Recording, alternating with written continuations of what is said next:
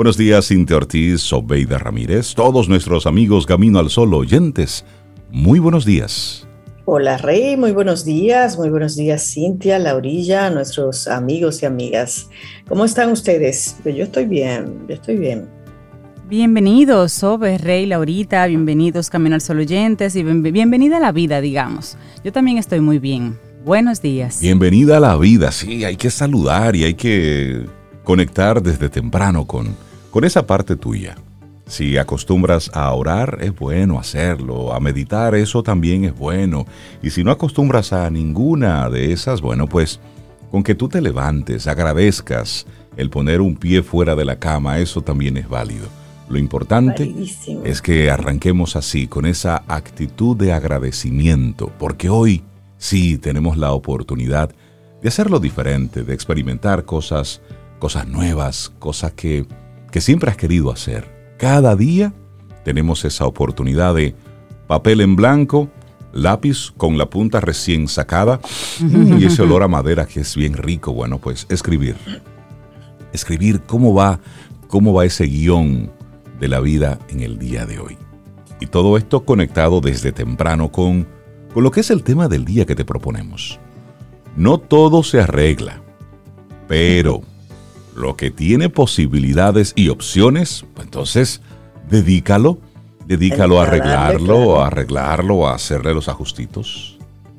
Así mismo es. Me gusta esa, ese, ese, ese llamado del día de hoy y lo conecto con que me estaba comentando Laurita ahorita. Ustedes vieron una corredora en los Olímpicos que se cayó dos veces. Sí, sí, sí, lo vi. Dos veces, señores se paró, arrancó de nuevo y ganó. Y ganó.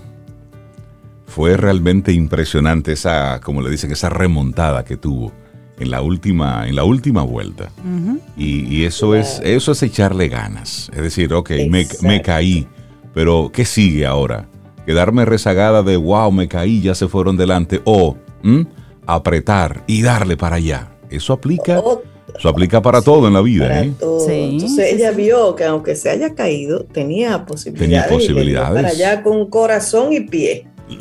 se, dedicó, se puso en ello. Exactamente, exactamente.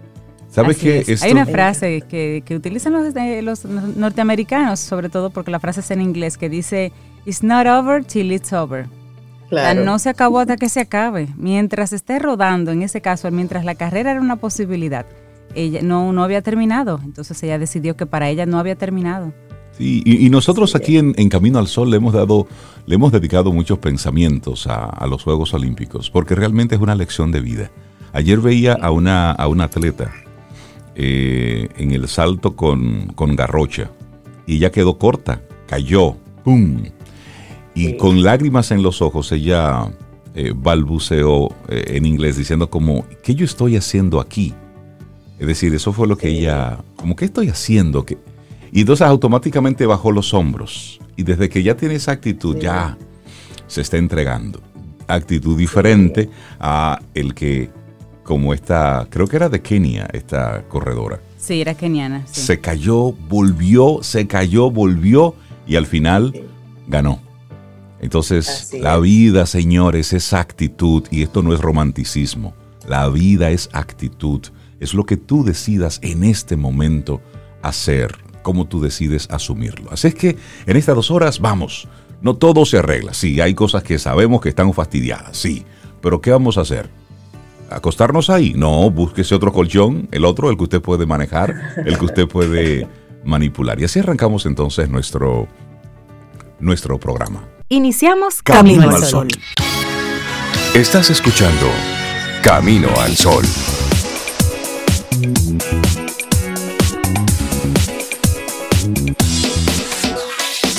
Laboratorio Patria Rivas presenta En Camino al Sol, la reflexión del día.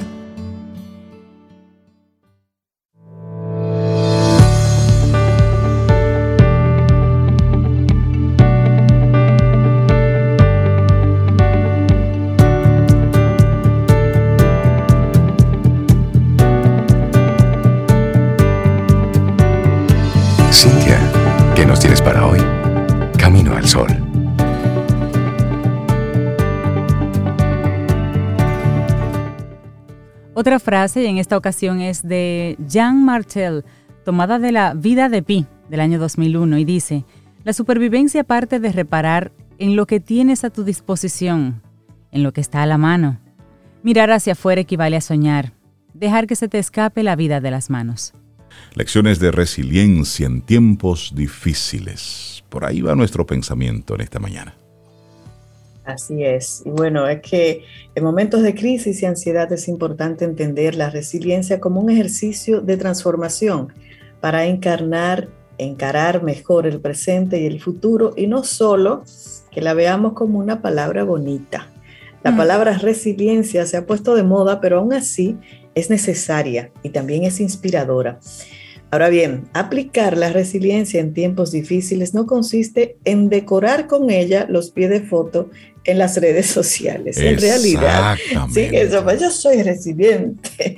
En realidad esta palabra es mucho más que algo bonito y aplicarla implica un ejercicio de salud psicológica que es necesario comprender como quien desvela las claves de un tesoro para hacer lo suyo cada día de su vida. Bueno, y en primer lugar hay que aclarar que la resiliencia no es un rasgo, no se trata en absoluto de un mecanismo que el ser humano activa a modo de piloto automático cuando las cosas se complican. Se trata más bien de un proceso, de un músculo que hay que ejercitar, teniendo claro que habrá días en que nos falle, días en que se sienta más débil y que apenas pueda sostener el peso del mundo. Para que se cumpla la famosa frase de Nietzsche, lo que me destruye me hace más fuerte. O más bien, lo que no me destruye me hace más fuerte. Bueno, sí, bueno, salta una palabrita. Lo que no me destruye, lo que no me destruye, me hace más fuerte. Bueno, necesitamos que la adversidad no nos tire al suelo, ni nos deje sin recursos de manera indefinida. Y esto es algo que a todos nos puede pasar en un momento dado. Podemos caer incluso darnos por vencidos durante un tiempo. Sin embargo, es obligación emerger de nuestras ruinas y alzarnos de las propias cenizas encendidos en esperanza y en coraje. Eso, insistimos. Esa frase. Y emerger de nuestras ruinas y alzarnos de las propias cenizas encendidos en esperanzas y coraje. eso está chulo. Sí, bonito, ¿eh? bonito. Eso, está fuerte. Insistimos, sí, es un proceso complejo. Esto requiere compromiso. Florecer de entre las piedras es la artesanía más complicada, pero es la más bella del ser humano.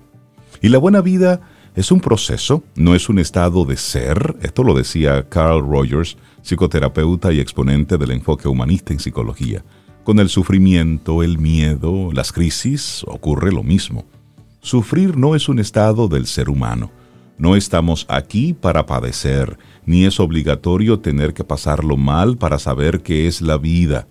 El dolor debe ser siempre algo temporal y alzarse como un proceso más de la vida. Miren, no le crean eso a ninguna religión, ningún pensamiento filosófico que le diga que vinimos al mundo a sufrir. Eso no es cierto. Esos, son, esos son elementos que ponen para ponerlo a usted ahí, bajo el miedo, bajo el temor de, de unos pensamientos oscuros que pertenecían a una época. Pero no. Lo voy a repetir. Sufrir no es un estado del ser humano no estamos aquí para padecer, ni es obligatorio tener que pasarlo mal para saber pagar qué es que la vida. de uno a veces no, no, no, no, no, no, no. Ay, ay, yo estoy de acuerdo con usted, totalmente. Se sufre porque suceden cosas, porque sucede la vida, y aquí porque estamos. sucede la vida. Pero no es, no es un requisito. No, es parte de que hay que llevar ese sufrimiento todo el tiempo. No, no, no. Buena aclaración. Pero, para, para que ese proceso sea breve y nos permita adaptarnos mucho mejor a la complejidad del entorno, hay que aprender a ser resilientes. Sin embargo, ¿qué significa realmente eso?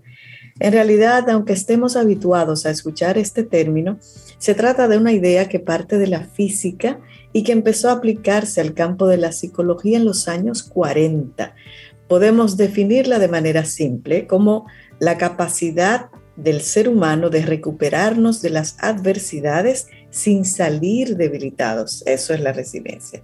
Ahora bien, mientras en física e ingeniería se destaca la idea de que esos materiales resilientes pueden volver a su estado original tras haber recibido un impacto, en psicología esto último no se cumple. En realidad, tras haber pasado por un instante vital complejo, nadie, nadie vuelve a ser el mismo.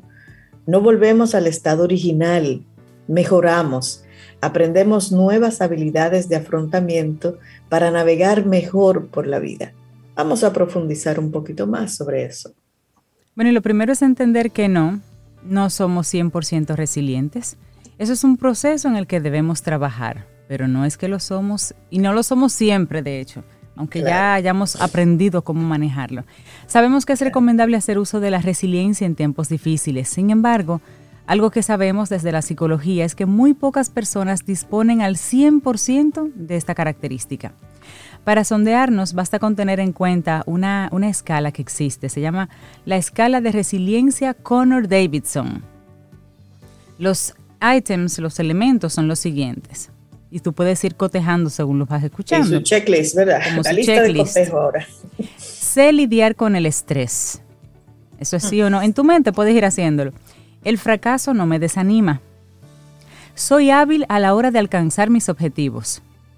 Manejo con habilidad emociones como la tristeza, el miedo y la ira. Puedo adaptarme a los cambios con facilidad. Bueno, aquí hay otros. Suelo afrontar con efectividad cualquier complicación o imprevisto. Intento ver el lado positivo de las cosas cuando me enfrento a los problemas. Aquí hay otro. Suelo recuperarme bastante bien después de una enfermedad, lesión u otra dificultad. Uno más. Cuando estoy bajo presión, pienso y actúo con claridad y determinación. Y el último, me considero una persona fuerte cuando enfrento los desafíos y dificultades de la vida.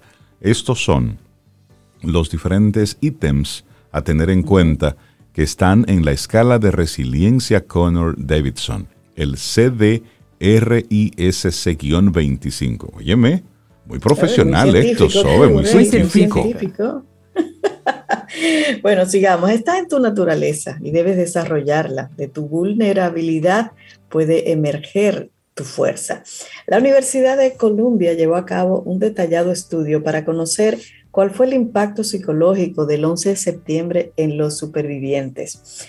Algo que pudo comprobarse es que el índice de estrés postraumático no era tan elevado como se creía en un principio una buena parte de las víctimas evidenciaron una notable resiliencia. El 65% de esa muestra demostró un notable proceso de recuperación en el que ir aplicando diversas estrategias. Y la primera fue asumir su vulnerabilidad. Eso es importante. No somos de hierro, ¿eh? somos vulnerables. Entender que todos podemos sufrir en la propia piel el impacto de la adversidad y que tenemos pleno derecho a sufrir, a sentirnos vulnerables, a sentirnos heridos. Entendieron también que en cada uno de nosotros hay un impulso, una fuerza interna que nos invita hacia un proceso de recuperación donde aprender de lo vivido y mirar el presente de un modo más fuerte, más seguro e incluso esperanzado. Así es, qué lindo. Resiliencia en tiempos difíciles aceptar y prepararnos para el cambio. Nassim Taleb, un ensayista y autor de libros tan interesantes como El cisne negro, escribía no hace mucho que hay una idea de la resiliencia en tiempos difíciles que debemos entender. A pesar de que se haya puesto en boga la palabra resistir, él prefiere eliminarla de esa ecuación, dejar esa palabrita fuera. Resistir implica hacer acopio de fuerzas para soportar algo que nos embiste y oprime. Según él, no hay que perder energía haciendo esfuerzos, sino aceptar los cambios y hacer uso de otro tipo de energía. Así es, la resiliencia en tiempos difíciles implica la necesidad de cambios y transformaciones. Quien se empeña en resistir permanece en el mismo sitio y hay que avanzar. Primero, sobreviviendo, entendiendo la vida, garantizando el bienestar. Pero el futuro trae cambios, y solo el corazón y la mente resiliente lograrán adaptarse y sacar partido de este nuevo capítulo existencial. Así es. Lecciones de resiliencia en tiempos difíciles, escrito por Valeria Sabater y es la reflexión en Camino al Sol en el día de hoy. Laboratorio Patria Rivas presentó En Camino al Sol, la reflexión del día. Este es tu gran día. Camino al Sol.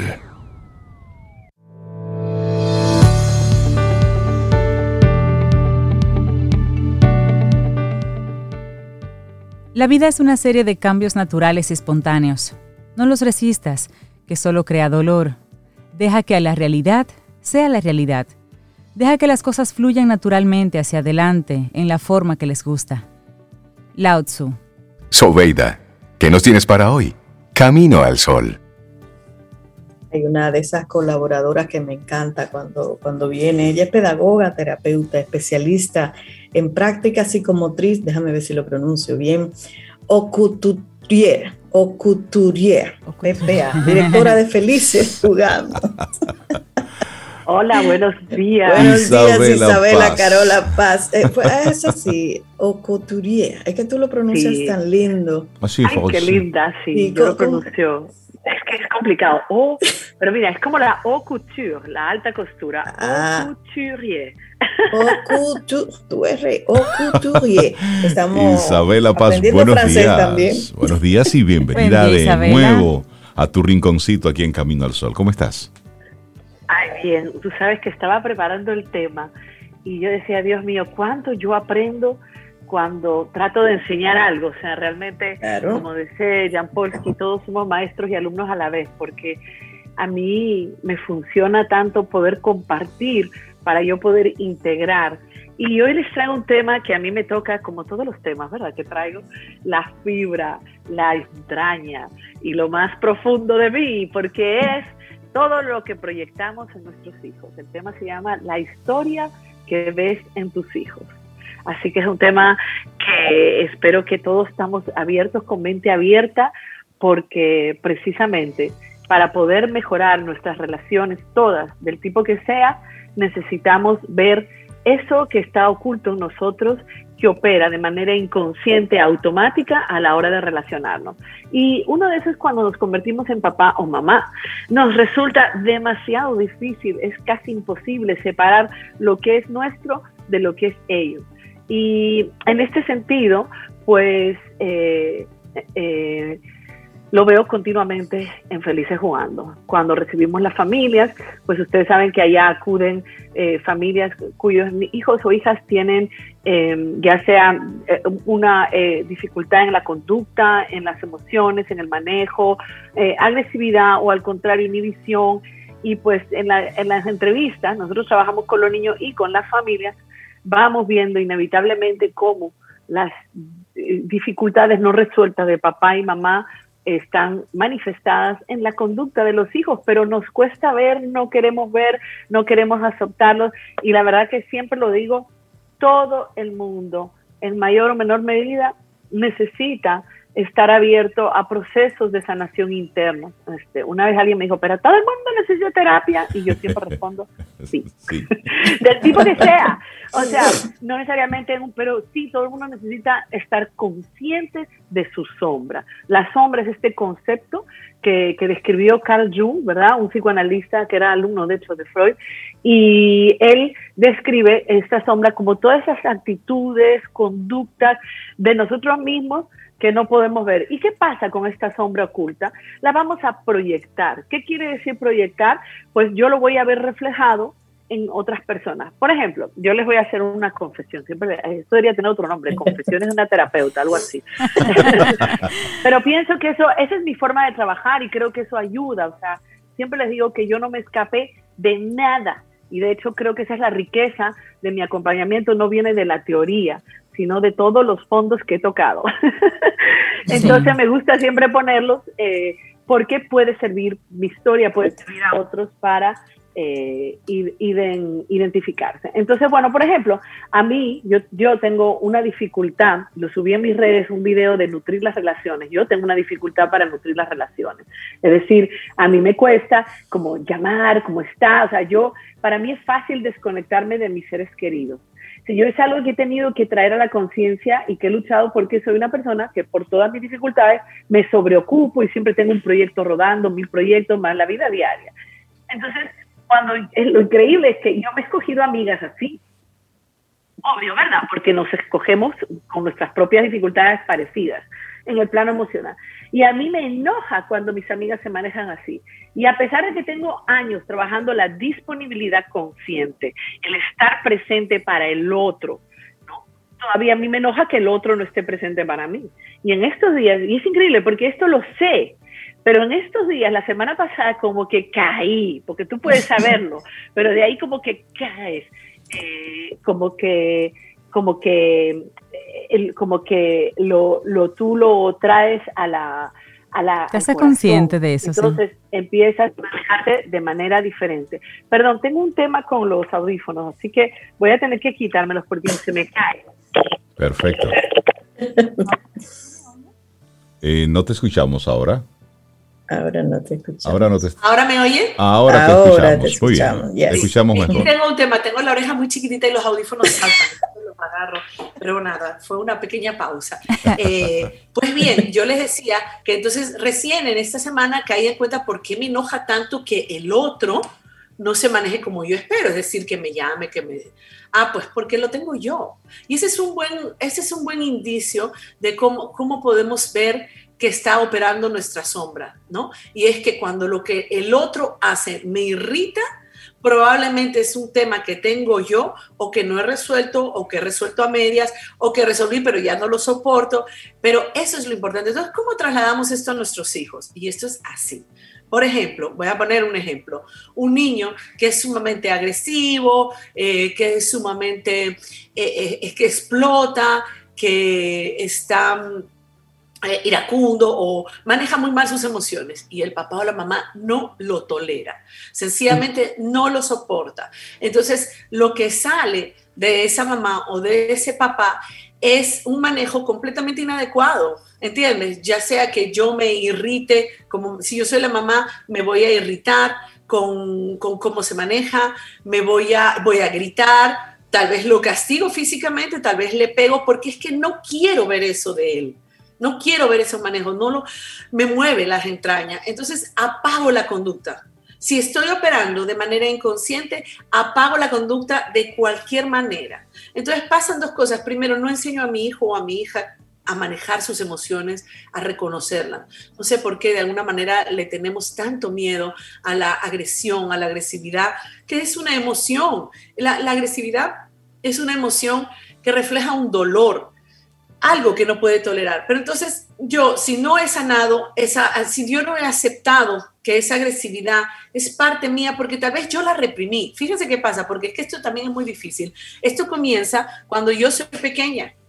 Cuando yo soy pequeña y yo tengo determinadas emociones, actitudes y a su vez los adultos que me rodean me la van reprimiendo y más antes. acuérdense cómo era antes.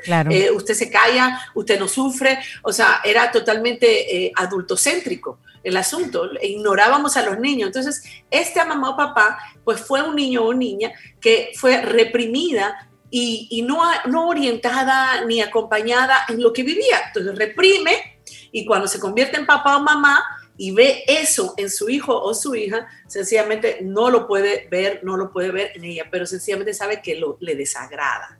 Otro ejemplo que puedo poner es cuando eh, te dicen, por ejemplo, yo soy muy trabajólica, siempre lo digo, yo siempre tengo que tener un proyecto en mano, es como que si detenerme no fuera, eh, me voy a morir. Pero ¿de dónde viene eso en mi caso? Pues porque yo me acuerdo mi pobre mamá, que ojalá no me esté escuchando, me decía en vacaciones, vacaciones, no. Y nos sacaba de la cama en Perú a las tres, porque somos tres hermanas, y vacaciones útiles. Y nos ponía a trabajar chiquitita, o sea, hacer cosas, mira, ya sea arreglar la habitación. Entonces, ¿qué pasa? Que yo creí, probablemente para ella, de niña, ella vio, su, de hecho, ahora recuerdo que mi abuela tenía tres trabajos, su mamá, estamos hablando ya 1900. O sea, es ancestral lo tuyo. Claro, eso sentía saber que era la mamá de mi abuela, ¿no? Entonces, ella aprendió la ecuación de que si tú no trabajas o si tú descansas, pues tú eres un vago. Esa, es la imagen. Entonces, a mí me cuesta muchísimo. Ayer, ustedes saben que yo tengo un grupo de mujeres y relaciones. Eh, y ayer hablábamos de eso, porque y dije, bueno, ese tema Anótalo, Laura, lo voy a traer, porque la necesidad de estar súper ocupado, ¿no? Pero precisamente esto viene de la sombra de mi mamá, de esto. Entonces, es muy importante ver concientizar todo aquello que transmitimos. Y yo quería compartir con ustedes, pues, alguna de las formas en que hacemos esto. Me compartieron una historia en estos días y, yo creo que yo también lo he hecho, ¿no? Nuestro concepto de la imagen. Si yo tengo eh, eh, me he construido que eso no nos ayuda a la cultura, ¿verdad? La idea de que hay que estar en un peso ideal, hay que tener tal forma de vestirse, hay que tener eh, tal forma, estereotipos de belleza, de imagen corporal. Todo eso, pues yo lo he construido en mi cabeza yo mamá, ¿verdad? Y entonces yo digo, ok, para tú ser aceptado, deseado, y eso por supuesto la presión es más en las niñas, ¿eh? Eso todavía, que quede claro que es así. Eh, entonces la niña aprende a que si no es delgada, a que si no es tal cosa, pues no va a ser valiosa. Entonces, en, asuntos muy extremos, las mamás podemos convertirnos en policía de la comida de nuestras hijas y nuestros hijos, ¿no? Decir, por ejemplo, y eso pasa mucho en mi casa porque aquí todos nos encanta comer y todos vivimos manejando nuestro peso. Entonces, por ejemplo, que mi marido, que no me oiga, él le dice a su hijo, no coma esto a la hora de que se lo está comiendo, ¿eh? O sea, dime, le arruina. Y esto se lo dicen ellos, porque gracias, gracias a Dios todos mis hijos están en proceso de crecimiento y de conciencia y son capaces de decir, porque eso también es muy importante.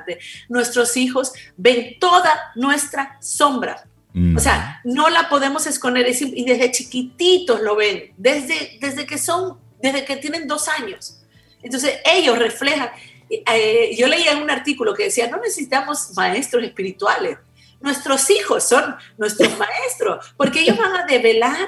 Ahora yo tengo que ser abierta y ser humilde.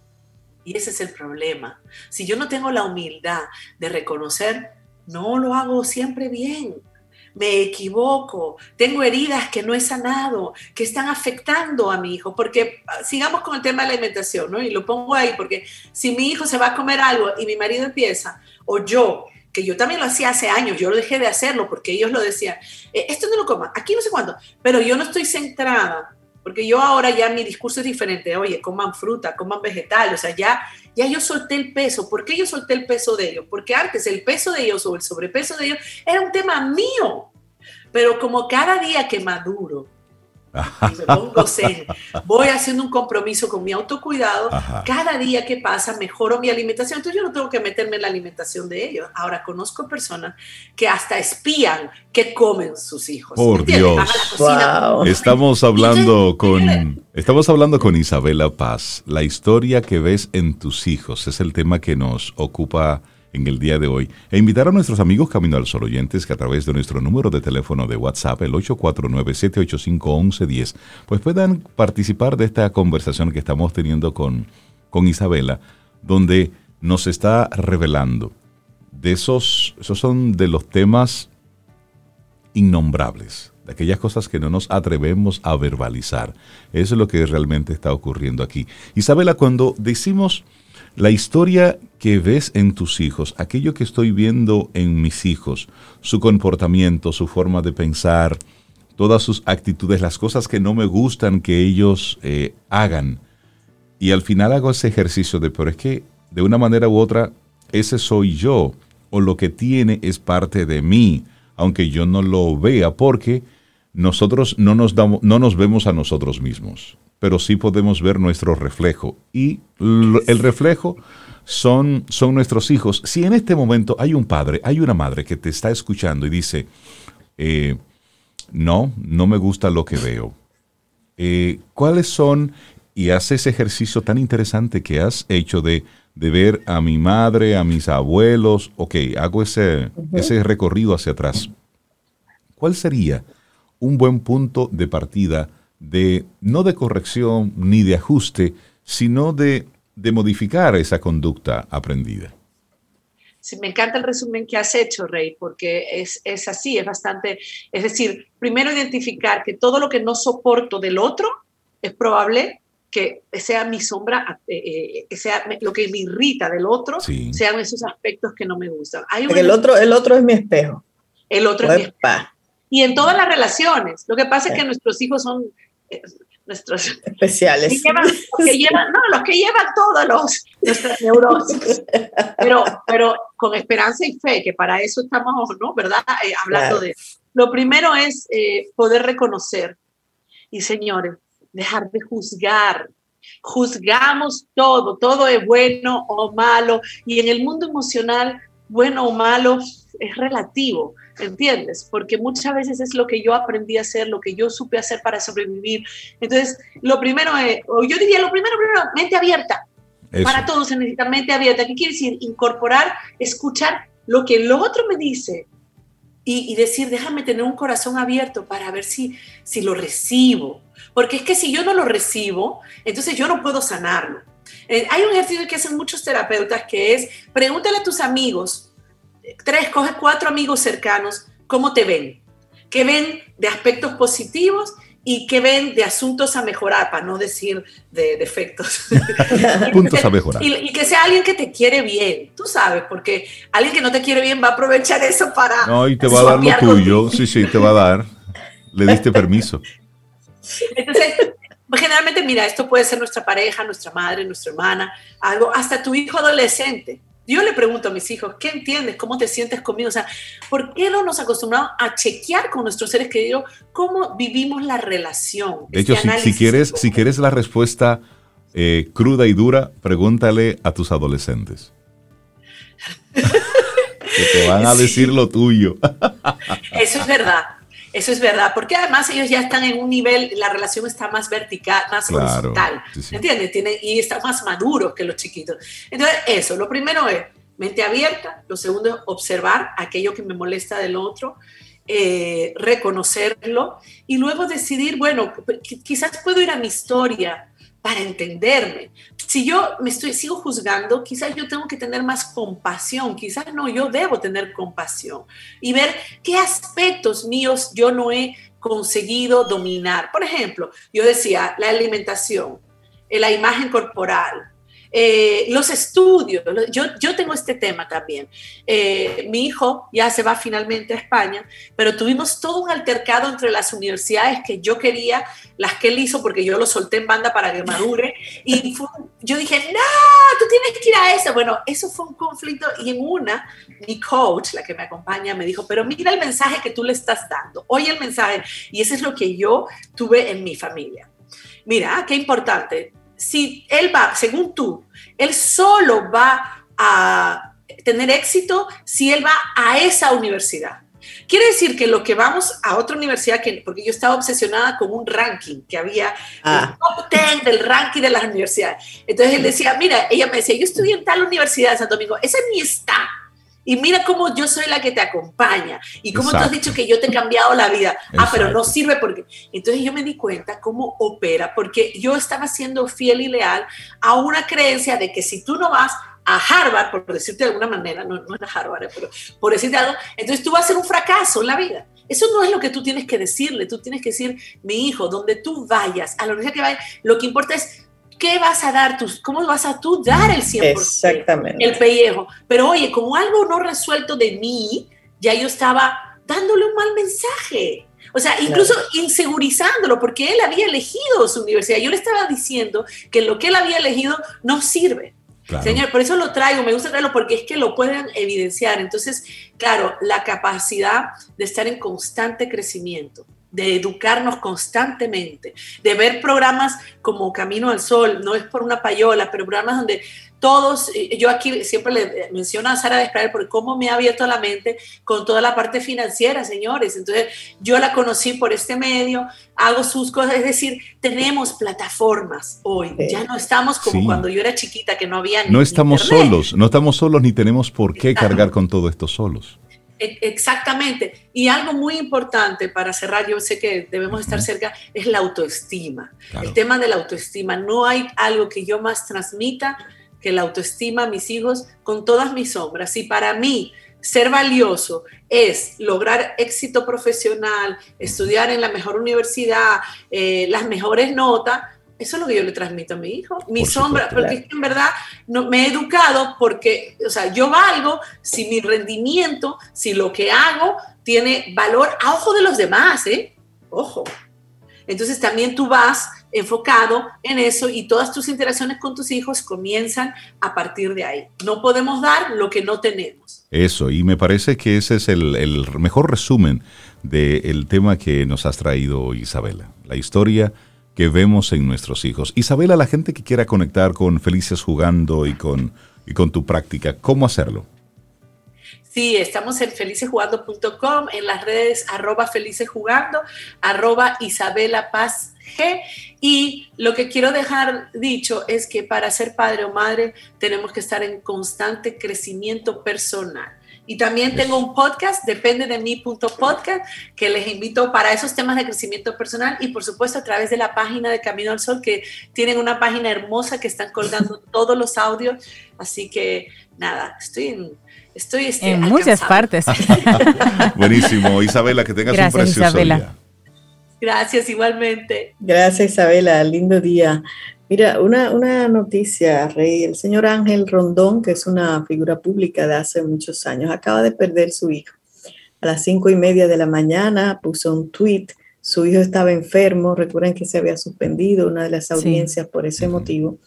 A las cinco y veintinueve publicó que su hijo había fallecido. Aparentemente eh, estaba como luchando por su vida de hace un tiempo. Varias cirugías de corazón abierto y luego un cáncer entonces le había anunciado que estaba mejor ayer, pero hoy, repito, a las cinco y media de la madrugada anunció que su hijo había partido. Lamentable, porque perder un hijo para cualquier persona es un dolor irrecuperable. Así es. Muchísimas gracias por, por decirlo, Zoe. Son las ocho o cuatro minutos. Vamos a seguir aquí avanzando en este Camino al Sol. Hacemos una breve pausa comercial. En breve retornamos en este Camino al Sol. Vida. Música. Noticia. Entretenimiento. Camino al sol.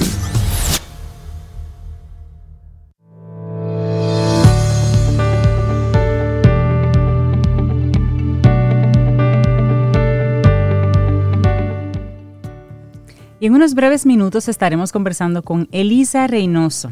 Ella es líder de las capacidades de autonomía en Seguro Sura. Y recuerden que hemos venido mencionando que el tema del día de hoy es envejecimiento activo y participativo. Y vamos a tocar informaciones relevantes sobre cómo ha cambiado el enfoque del envejeciente en los últimos años y cómo su estilo de vida ha evolucionado a uno más activo, lo cual es bueno para todos nosotros. Esto en breve. Así es, bueno, vamos avanzando. Darle los buenos días, la bienvenida a nuestra querida María Eugenia Ríos Lamas, psicóloga, docente, directora de Nueva Acrópolis Dominicana. Maru, buenos días, ¿cómo estás? Muy buenos días, Reinaldo. Sobeida, Cintia, Laurita. Bien, muy bien, eh, amigos, amigos todos. Estamos muy bien. Qué bueno, verte, Maru. Y hoy nos acompañas, Maru, con un, con un tema muy conectado con lo que estamos viviendo, con el espíritu olímpico. Una filosofía de vida. Efectivamente, porque la verdad que a mí esto me apasiona. Yo podría estar aquí conversando con ustedes. todo el día. Todo el día. Pero aprovechando la oportunidad de que se ofrece la celebración de los Olímpicos, de las Olimpiadas en la época moderna, me ha parecido muy interesante invitar a pensar, a reflexionar a nuestros amigos Caminos Solo oyentes y examinar el evento desde varias perspectivas, desde otro punto de vista, no solamente desde el punto de vista competitivo, sino una mirada al llamado espíritu olímpico y cómo este espíritu puede ser aplicado en nuestra vida aunque seamos o no deportistas. ¿Sí? Válido. Claro, claro. Muchas eh, cosas han cambiado, desde luego, desde esos encuentros de las ciudades de la Hélade, se llamaba la Hélade, donde se suspendían todo combate, toda rencilla, para enfrentar de manera pacífica, simbólica, en los estadios de Olimpia hace más de 2.800 años. Pero otras han aparecido, otras reformas que han tenido las Olimpiadas, han aparecido con aquel personaje que ya instaura las Olimpiadas de forma muy institucional, el varón de Coubertin, organizador y que se afana muchísimo por recuperar el espíritu, ese viejo espíritu, el espíritu olímpico. Eso es muy importante. Entonces, las Olimpiadas hoy en día, quizás como la vemos, los grandes avances modernos, eh, comparativamente con el reflejo del mundo griego, hay cosas que se han mantenido, y cosas, lógico que con el tiempo se han perfeccionado, han cambiado, pero sigue el espíritu latente. Este espíritu que le llamo de superación, por supuesto, superación de los propios límites, cada uno, cada competidor va superando su supermarca, eh, se va superando y se va conociendo mejor a sí mismo. O sea que va viendo cuál es su potencialidad, cómo ha mejorado durante un año de entrenamiento. También este espíritu olímpico nos remonta a la convivencia pacífica, a una sana emulación donde se puede detectar también en los atletas de hoy esas, eh, aunque haya un sistema tan sofisticado de entrenamiento, pero nos hace recordar a la Olimpia de, de antaño, bueno, a esos Juegos Olímpicos. Quiero recordarles un poquito que, por ejemplo, el poeta Píndaro, en esa época de la Hélade de Grecia, de la Magna Grecia, del mundo clásico, decía que llega a ser quien eres cuando se refería a un atleta. Oh, llega a ser quien eres, a ser tan fuerte, tan poderoso, tan, bueno, tan persistente, victorioso, llega a ser quien eres. Entonces, esos se hacía referencia en los juegos píticos, píticos. Hoy en día, esos esfuerzos, eh, trabajos de durante años que se miden en ese esfuerzo sostenible, vemos que finalmente puede ser coronado con una hoja de laureles, ¿verdad? Una hoja de laureles. Y uno dice, pero todo el trabajo, toda esta entrega, toda esta dedicación, por unos minutos de gloria, por unos minutos de victoria o de una fotografía, y esto no es así. O sea, hay algo en el interior de cada atleta, hay algo en el interior de cada ser humano que permite que ese espíritu olímpico sea una actitud ante la vida. Si le preguntamos a un atleta cómo ha sido su vida durante estos años, bueno, seguro que nos va a dar un estilo muy interesante eh, para explicar esto que estamos, nos, nos reúne esta mañana. Los valores que se transmiten en el deporte no solo uno los vive en el deporte, sino también lo podemos llevar a cualquier situación de la vida.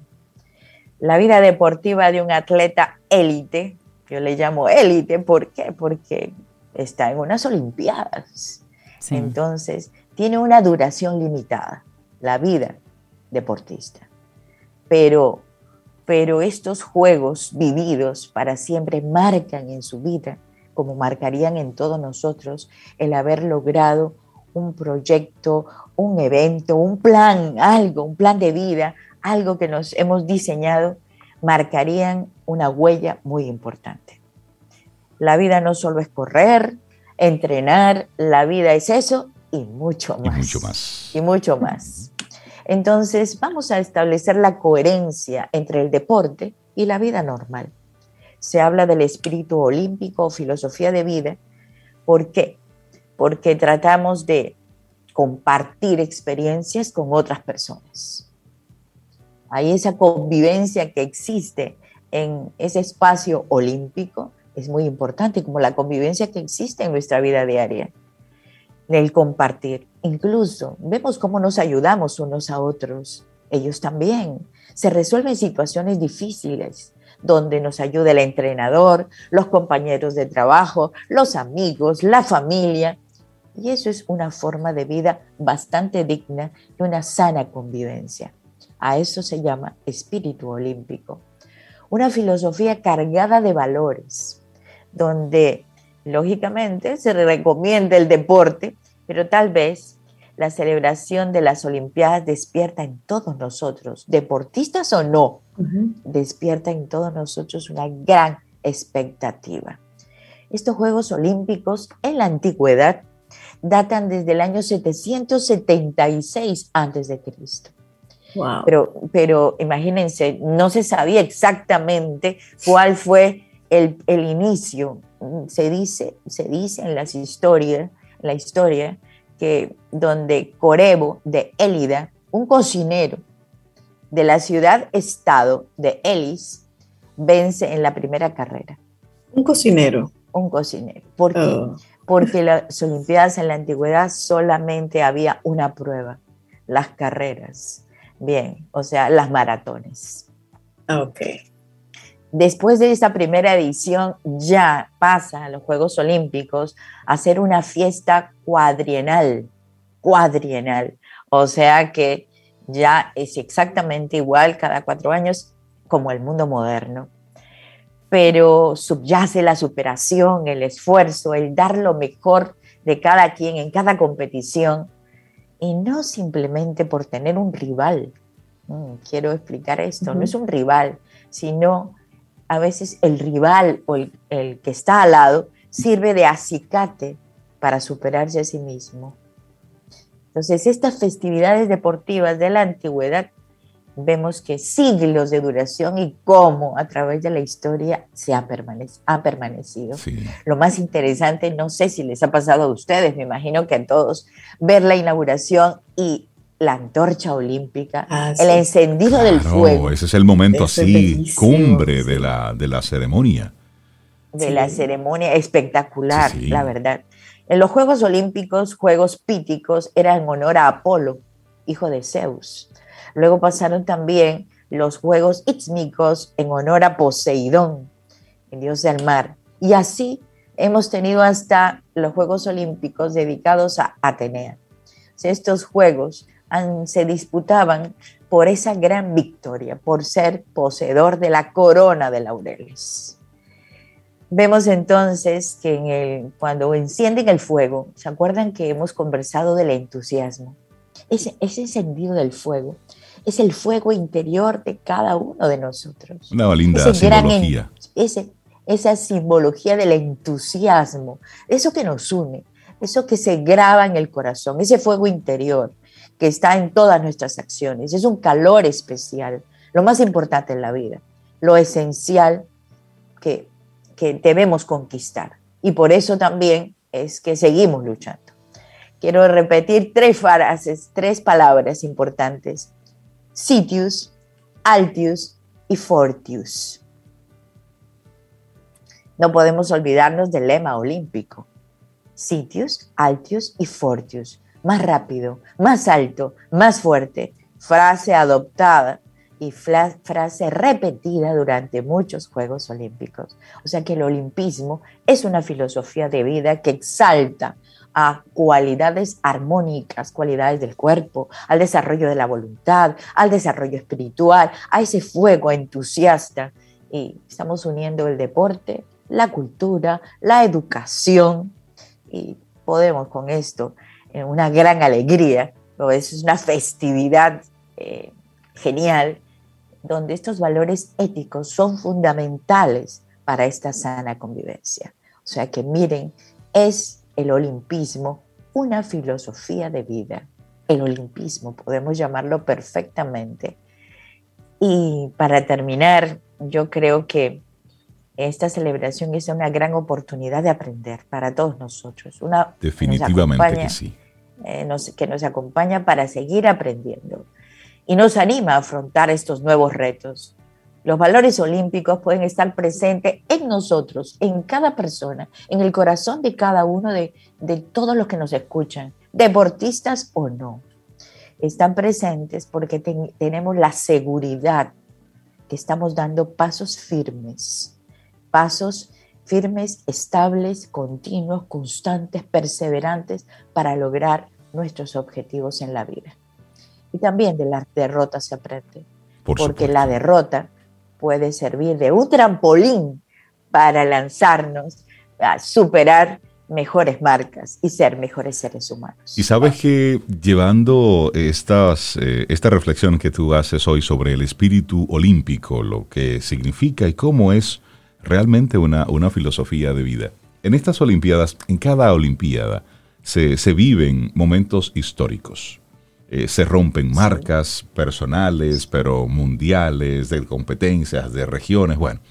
Y es un momento para hacer historia, pero estas, estas Olimpiadas van a pasar a la historia porque la parte humana eh, se ha desbordado. Es decir, la parte humana, la parte emocional, eh, el mostrar lo que están viviendo muchos atletas, eh, que antes era como era una especie del secreto mejor guardado, de cómo entrenaban, de cómo vivían, de cómo... Y eso está un poquitito diferente en esta, en esta época. Hemos visto, por ejemplo, cómo muchos de los atletas que se estaban preparando mostraban a través de las redes sociales sus diferentes procesos de entrenamiento. Por ejemplo, eso antes no se veía. Eso es posible ahora por los medios que tenemos. Pero luego, el mostrarse vulnerables, el mostrar esa parte humana de sí, más fuerte, más rápido, eh, todo eso sí, pero también más humano.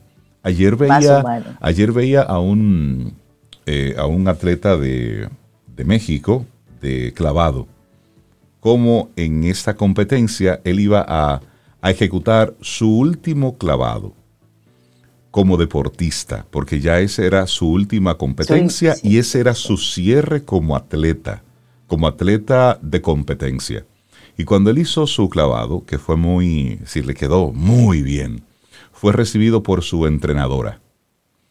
Y las lágrimas se desbordaron en los dos. Y decían los narradores que era la primera vez que ellos, narrando ese tipo de competencias, veían una emoción desbordada de parte de, de la entrenadora y, de, y del atleta, mostrando esa vulnerabilidad, esa parte tan, tan humana, y estaban precisamente destacando eso. Y luego, unos, eh, una pareja de chinos, los que ganaron medalla de oro, bueno, pues estaban muy emocionados y estaban llorando. Y decía entonces uno de los narradores, nunca habíamos visto a un chino, es decir, a un hombre chino en una competencia llorar. llorar. Es decir, son, son de esas cosas interesantes de las que estamos viendo en estos, en estos Juegos Olímpicos. Por eso, sí, el espíritu olímpico, una filosofía de vida. Sí, porque se puede demostrar realmente quiénes somos, quiénes somos realmente. Así es. Humanos, humanos. al final es eso. Humanos. Sí, creo que eso nos da más confianza, seguridad, seguridad en nosotros mismos. Y podemos, ¿y cuántos de ellos terminan su vida deportiva, entre comillas? Pero luego algunos de ellos, si hacemos una historia que, que, que ha seguido después de, ese, de esas Olimpiadas, muchos se han dedicado a dar charlas, a ayudar a otros, a entrenar a otros y a dar charlas motivacionales del espíritu olímpico, justamente. Totalmente. María Eugenia, muchísimas gracias por el tema que hoy nos compartes. y la gente que quiera conectar con Nueva Acrópolis, que siempre, cada semana tienen mm. encuentros. Sí, este mes de agosto estamos dedicados al arte. Vamos mañana, jueves, jazz, el jazz y la improvisación. Oye, Sobe. Eh, Ay, pero eso me encanta, eso me gusta. ¿A qué hora es eso? A las 7 de la noche. A 7 de la noche. Sí, está, estará a cargo de Jordi Masalles. Buenísimo, buenísimo. Bien, y ya saben, 849-352-7054 para que se inscriban.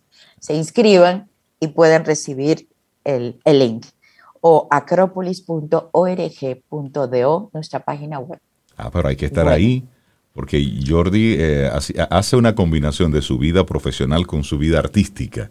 Sí, hay una, combinación. qué, interesante. Maravilloso. ahí también. La parte, la parte humana. Así es. La parte humana. María gracias. Eugenia Ríos Lamas de Nueva Acrópolis. Muchísimas gracias. Que tengas un día precioso. La vida, la música y las estrellas en Camino al Sol. Camino al Sol.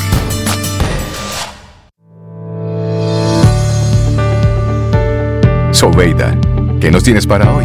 Camino al Sol. Hay una frase de la Madre Teresa de Calcuta que, que me encanta, me encanta, que dice, yo sola no puedo cambiar el mundo, pero puedo tirar una piedra al agua para crear muchas ondas. Eso, me encanta. Sí, sí, buenísimo. Vamos avanzando. Y los miércoles tenemos una especie de, de toque de queda con nuestros amigos de Segurosura para hablar precisamente en nuestro segmento Quien pregunta aprende con Escuela Sura. Y hoy le damos los buenos días, la bienvenida a Elisa Reynoso. Ella es líder de capacidades de autonomía. Entonces estaremos hablando una primera parte, este tema es muy extenso, sobre el envejecimiento activo y participativo. Elisa, buenos días, bienvenida a Camino al Sol, ¿cómo estás? Muy buenos días, Reinaldo, todo bien, gracias a Dios y ustedes.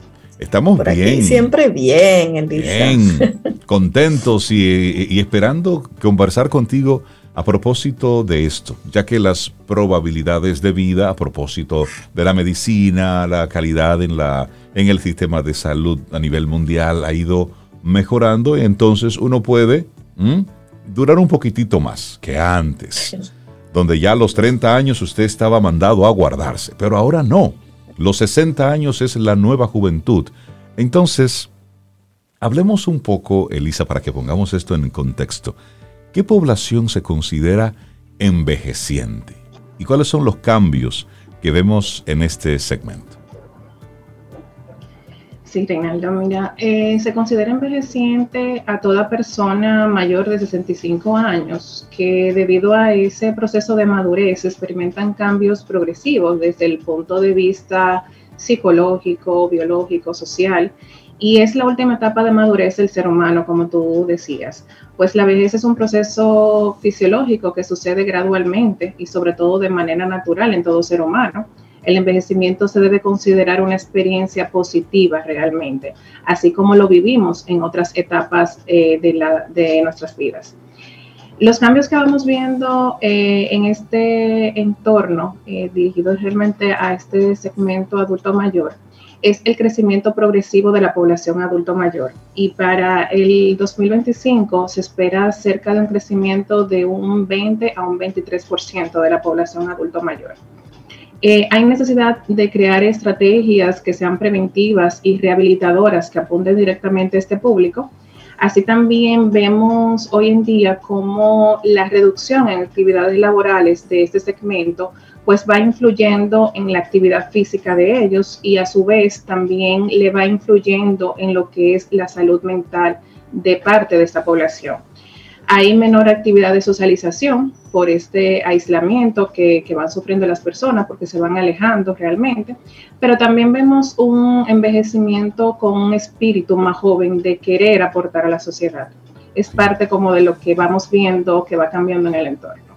Bueno, hablas del, 2025, eh. pero Sobe, el 2025, eso está ahí.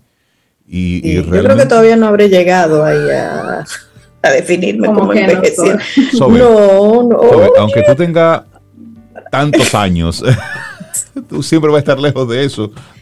Exacto, es una, actitud. una adolescente eterna. Y tú serás una adolescente siempre. Eterna, claro.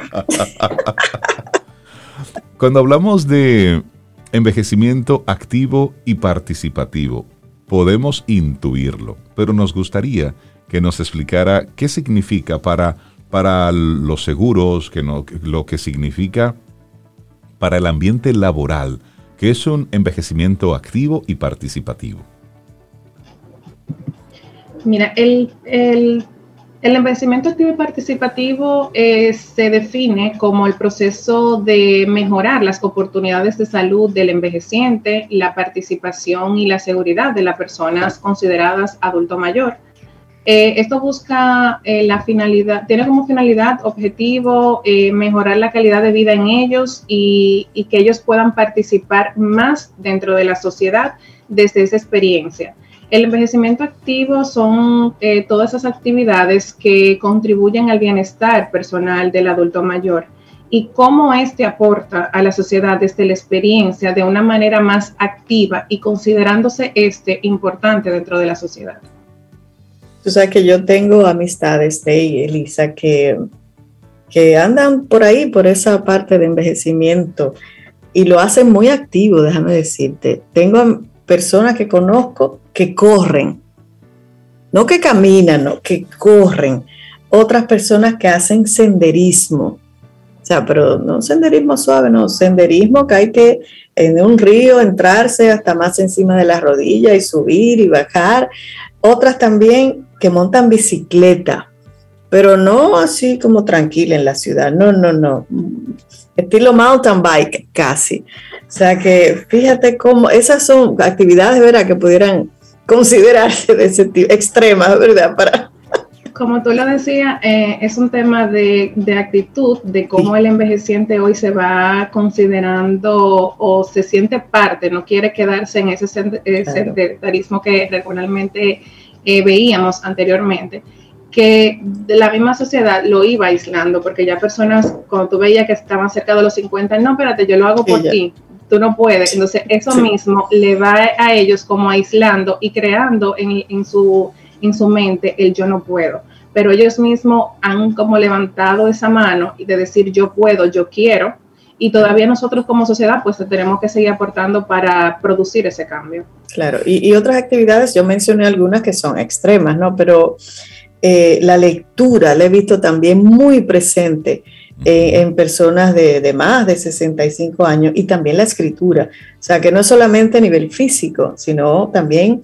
a nivel mental, que es bueno eh, hacer este tipo de actividades para mantener el cerebro ahí joven y sano.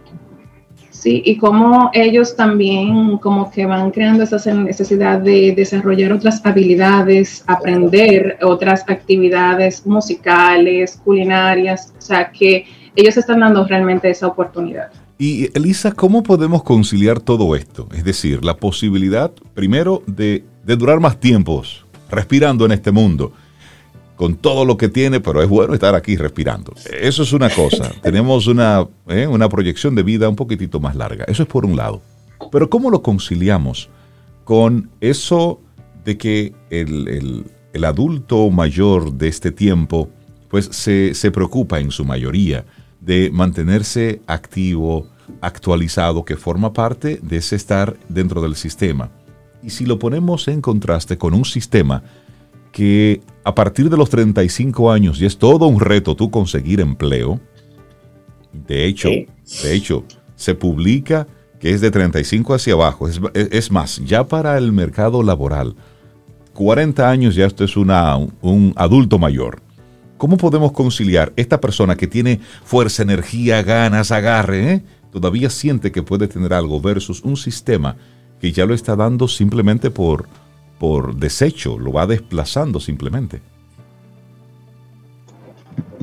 Mira, el envejecimiento eh, activo y cómo la sociedad aporta es muy decisivo para la misma. Y permitimos pues que el adulto mayor juegue un papel relevante eh, por y para la sociedad lo que garantiza el mejoramiento en la calidad de vida de ellos desde un enfoque holístico de la salud. ¿Por qué desde un enfoque holístico? Porque es como ese círculo de la salud donde la actividad física tiene efectos dentro de la salud mental, dentro de la salud eh, nutricional. Entonces lo vamos viendo en, ese, eh, en ese enfoque y cómo tú cuando te aísla te sientes menos sea, tú no tienes esa participación. Entonces, todos esos enfoques se van viendo en esa participación. Mira, proyectar y dinamizar el bienestar físico, social, mental eh, y hasta financiero de las personas mayores o de la tercera edad mejoran esa calidad de vida desde lo físico, mental y social. Y lo más positivo es que ayuda a reducir o prevenir lo que son enfermedades. Ejercicio físico eh, dentro de, todas las etapas es el pilar fundamental dentro y sobre todo dentro del envejecimiento activo, pues eh, aporta y está relacionado directamente con, con, la salud y con el bienestar del adulto mayor. En, estos son como algunos de los puntos que generan beneficio dentro de esta etapa y como eh, la experiencia, eh, siempre hemos escuchado que la experiencia no se improvisa. Entonces, aunque las tendencias van cambiando, ese aporte de, lo vivido realmente agrega valor a la sociedad. Y eso es eh, esa, ese activismo que queremos darle al envejeciente y que esa experiencia ellos puedan seguir aportando hasta esa última etapa de su vida. Definitivamente. Hoy hemos apenas conversado la primera parte de el envejecimiento activo y participativo con Elisa Reynoso. En un próximo encuentro vamos a abordar la, la segunda parte de este tema que es, que es tan interesante y que nos ocupa a todos, el mantenernos activos, los que vamos ya rumbo a si tenemos suerte. y también que nos puede ayudar a motivar a esos que ya están viviendo esa parte del envejecimiento, a que sea activo, a que sea saludable, a que sea, a que sea productivo, porque sí, mientras, mientras estamos respirando hay posibilidades. Entonces, mm, o somos nosotros que nos quitamos o permitimos que nos quiten. Y ahí entra la parte, del, la parte del sistema. Elisa, muchísimas gracias por compartirnos estas informaciones que apenas estamos calentando el brazo con esto del envejecimiento activo y participativo. Muchísimas gracias. Gracias a ustedes y, realmente esperamos que esto sea de, mucho interés para la sociedad y que comencemos a aportar ese granito de arena para cambiar en el adulto mayor esas tendencias y que ellos realmente se sientan activos hasta el último momento. Gracias y hasta una próxima. Feliz resto del día a todos. Este es tu gran día. Camino al sol.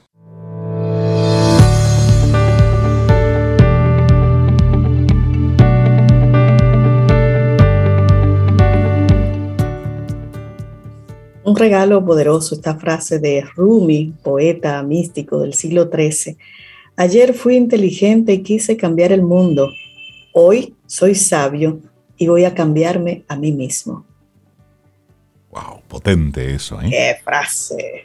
Bueno, y le damos los buenos días, la bienvenida a la doctora Evelyn Ortega. Ella es presidenta de Servir Pro ER, empresa dedicada al servicio de enfermería personalizada a domicilio en el país. Doctora Evelyn, buenos días y bienvenida a Camino al Sol. ¿Cómo está usted? Buenos días, Reinaldo. Bien, gracias. Buenos días, doctora. Buenos días, Oveida. Encantada. Qué bueno, interesante este servicio que se da desde Servir Pro ER. Nos gustaría que nos, que nos comentara un poquitito de qué se trata la empresa, qué hacen, cómo llega usted hasta ahí, doctora. Ok. Servir Pro ER es una red de profesionales en el área de la salud, eh, integrado por enfermeras, por médicos, auxiliares y técnicos. Y estamos encaminados en, generar eh, cuidados de salud a domicilio personalizados, ¿verdad?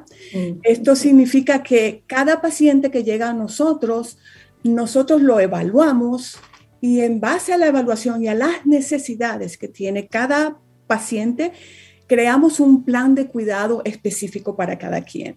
Servipro nace en el 2017 a raíz de una necesidad personal.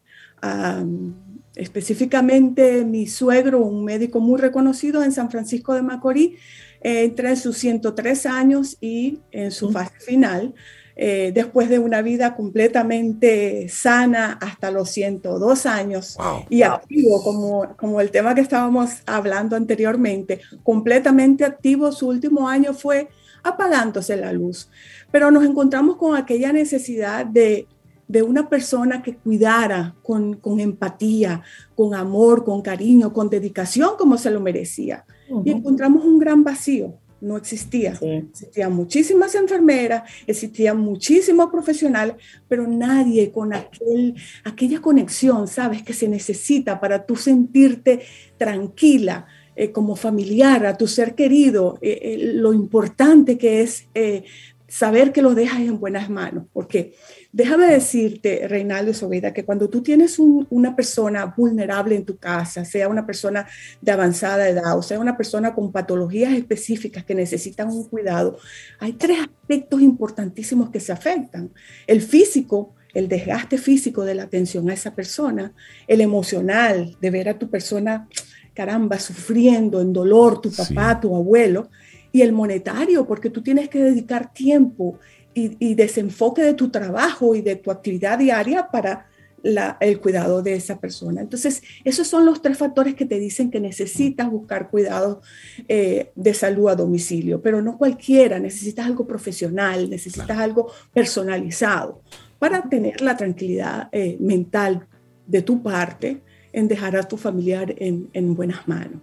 Sabe, doctora, que hace unos años ya mi mamá murió, pero nosotros como familia vivimos esa situación que usted acaba de describir.